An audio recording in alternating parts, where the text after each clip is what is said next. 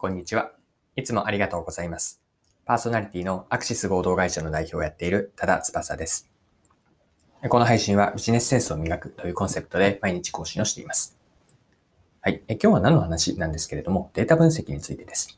テーマを成果を出すためのデータ分析の方法としています。今回皆さんと考えていきたいのは、特にデータを集計した後ですね、ま、集計というのは数表を作ったり、グラフを作成だと思っているんですけれども、その後に何をするかによってデータ分析の成果につながる、え、かなと思っています。それでは最後までぜひお付き合いください。よろしくお願いします。はい。え今日は成果を出すためのデータ分析の方法です。まあ、どうすればデータ分析から成果を出せるか、お仕事でこう実績評価につながっていく価値を生んで、埋めていけるかなというのを皆さんと一緒に考えていければと思っています。で、今回ご紹介するポイントは、えー、まず3つあるんですね。で3つそれぞれ、えー、本当に一言で言うと、解釈、意思決定、実行です。もう少しそれぞれの内容を何を意味しているかなんですけれども、一つ目の解釈は、これはデータ集計からどんな意味合いを抽出するか、ここに一つ目のポイントがあります。二つ目の意思決定。これは一つ目の解釈から何を決めるかですね。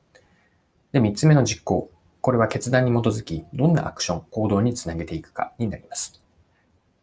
では、今の三つですね。解釈をして、意思決定、実行なんですけれども、これを、あの、もう少し、じゃあどんな中身があるのについて、皆さんと一緒に掘り下げて見ていければと思っています。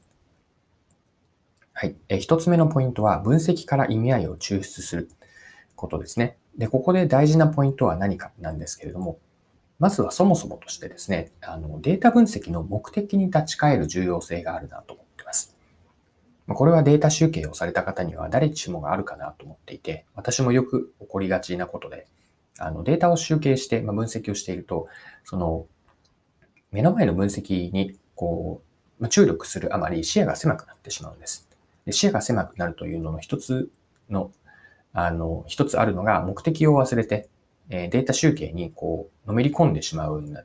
ていうことなんです。これは良くも悪くもで、まあ、悪くもの弊害として目的を、うん、置き去りにしてしまうっていう状態ですね。というのは、データ分析というのはあくまで目的に対する手段なんですね。で、目的を忘れてしまうというのは、まあ、手段の目的化だという意味です。よってこう解釈に入る前に、まずはそもそも何のために自分はデータ分析をしているのか、これを明確にするといいです。で、あと解釈のところで注意点、まあ、え、ー、と、ポイントですね。は、あの、仮説を持つということですね。で一方で、え、ー、と、ここにもさらにもう一つ注意点を加えるとすると、仮説に対して健全な批判的精神を持つんです。仮説というのは思い込みと紙一重なんですよね。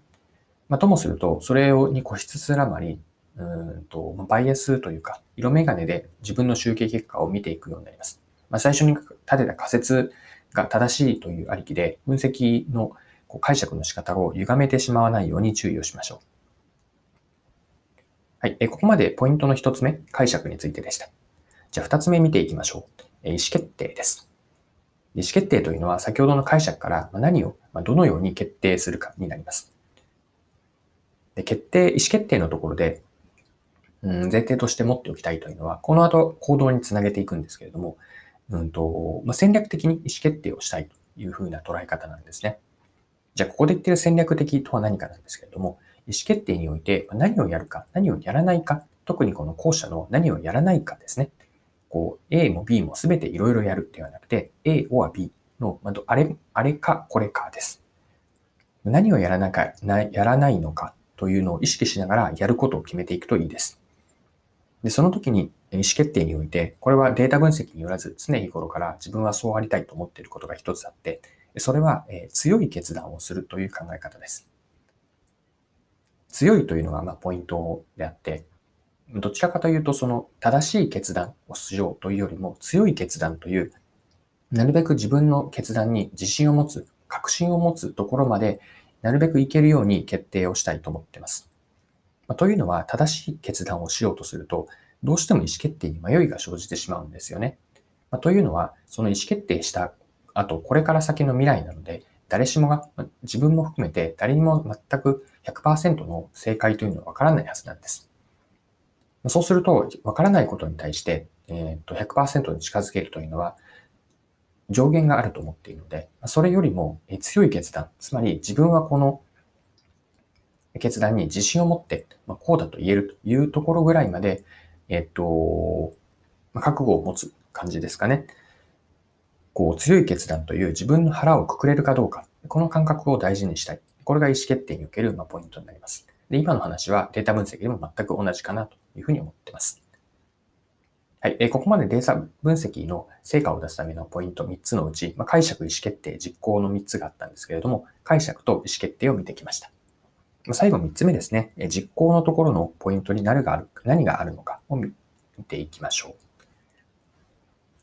はい。えで、実行ですよね。データ分析からの解釈、意思決定、この後実行につなげていくんですけれども、こう3つのうち1つ目と2つ目の解釈と意思決定というのは、まあ実行のためにあるというふうに思ってるんです。意思決定からしっかりとスピード感のある実行につなげていくんです。で実行もその後にもあの、ポイントがあると思っていて、まあ、実行をやりっぱなしにしないですね。